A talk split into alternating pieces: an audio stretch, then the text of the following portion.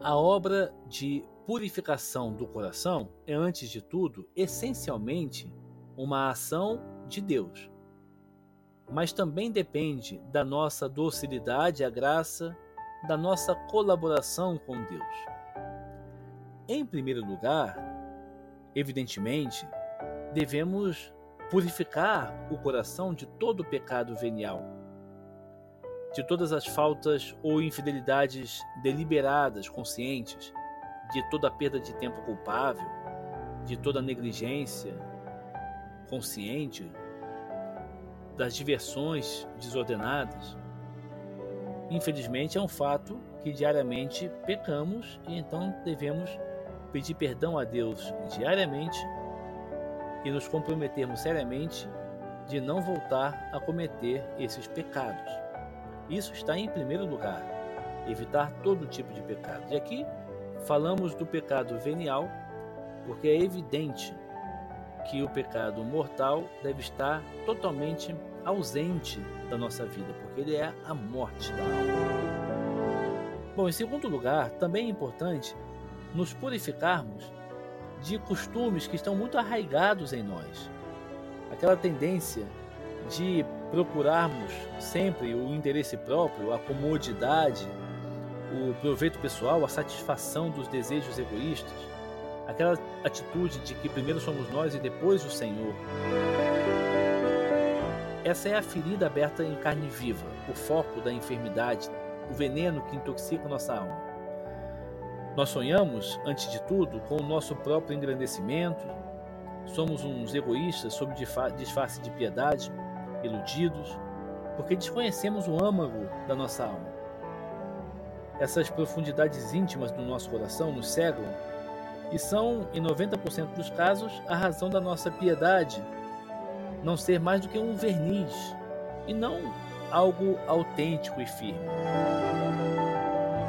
Um mau costume por exemplo, é raciocinar e julgar todas as coisas em termos excessivamente humanos e agir por motivos meramente naturais. Nós acreditamos às vezes que isso pode ser mais racional, mais confiável, que pode ser até mais propício para o apostolado, mas é uma ilusão pensar assim. Devemos olhar do ponto de vista natural, aliás, do ponto de vista sobrenatural, buscando viver da fé. O justo vive pela fé, como diz a Escritura. Um outro costume nocivo é nos entregarmos a pensamentos inúteis, vazios, às vezes absurdos. Quando você percebe, você está pensando coisas totalmente fora da realidade. Também arquitetar planos para o futuro, criar, criar preocupações supérfluas, exageradas.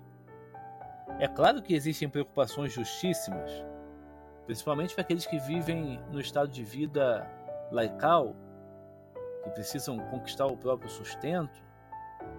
Essas preocupações são justas.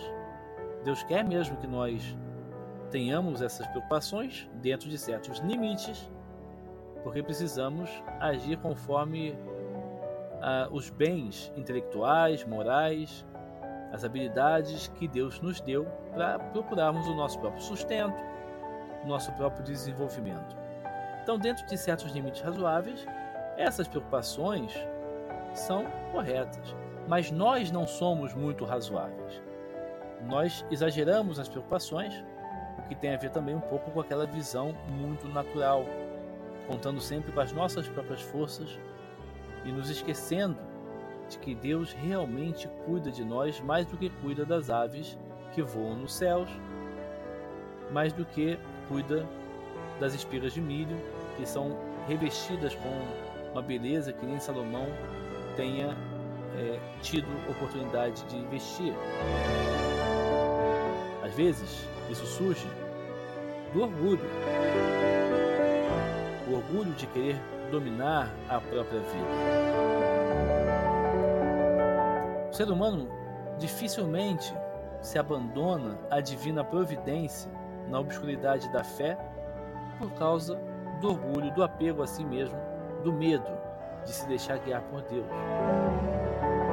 Ele quer ver claro, ele quer ter controle da situação, ele quer ter todas as coordenadas e todas as, as informações para que possa decidir, quer todos os pingos nos is, se recusa a confiar em Deus.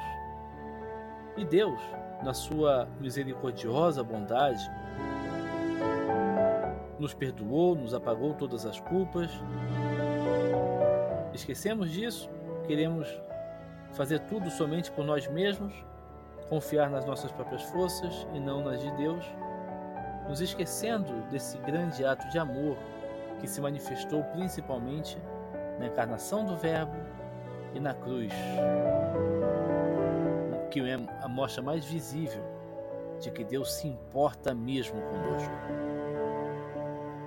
A tendência para nos concentrarmos em nós mesmos pode ser mórbida em alguns casos, mas na maioria das vezes não é senão fruto de orgulho, de uma confiança excessiva em si próprio, uma confiança ilusória. Quanto não devemos trabalhar para nos libertar, libertarmos dos pensamentos e dos cuidados inúteis? É uma tarefa pesada nos livrarmos de hábitos desordenados esses hábitos podem ser gostos, ações, comportamentos, trabalhos, também pessoas, hábitos, aqui os relacionamentos com certas pessoas. É difícil nos livrarmos também de opiniões formadas, do apego à nossa própria vontade, das honras, louvores, do reconhecimento, que as pessoas reconheçam o que eu faço, quem eu sou. Às vezes é difícil se livrar de certas diversões, mas é preciso fazer esses grandes esforços e acumular vitória após vitória vitória sobre nós mesmos para nos livrarmos dessas inclinações, dessas armadilhas, dessas correntes. Ainda mais porque somos obrigados a viver com pessoas, trabalhos, com mil e uma coisas do dia a dia.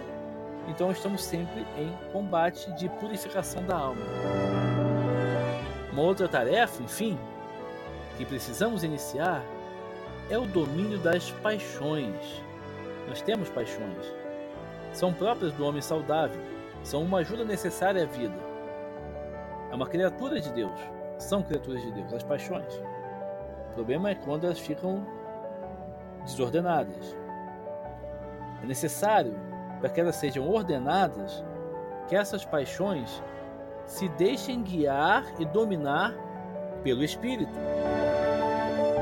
pela vontade superior e a vontade que obedece a Deus.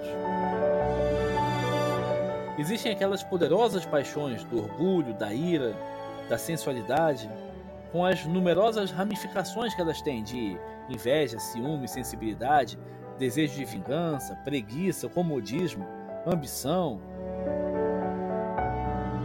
É necessária uma vigilância constante e uma consciente abdicação de nós mesmos para nos dominarmos convenientemente e para que as paixões possam entrar nos eixos, possam ser ordenadas. Por isso, o primeiro e mais decisivo passo na vida religiosa, na vida cristã, é purificar o coração. Para nos livrarmos do pecado, dos hábitos desordenados, das más inclinações e ambições e para dominarmos as nossas paixões. Esse é o grande trabalho da nossa vida. Tarefa que teremos que realizar se quisermos de fato ser cristãos maduros. Essa tarefa exige sim de nós uma busca constante de luz e força do alto, um pedido a Deus de auxílio. Exige também um constante e sério autodomínio e abdicação de si próprio. Exige de nós que nos esforcemos por nos to tornarmos mais pacientes, mais humildes, com menos necessidades, para que possamos receber mais do santo amor, mais vazios de nós mesmos, para que Deus possa nos preencher com a sua vida.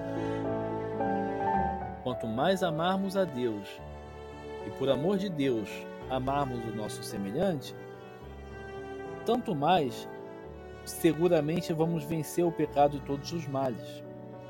E vamos receber principalmente o poder de nos dominarmos e controlar aquele amor próprio que se encontra desordenado. Vamos conseguir realizar isso tudo? Só por nós mesmos? É claro que não. Mas se fizermos o que está ao nosso alcance com sinceridade, com abdicação, então Deus vai completar em nós a obra da purificação.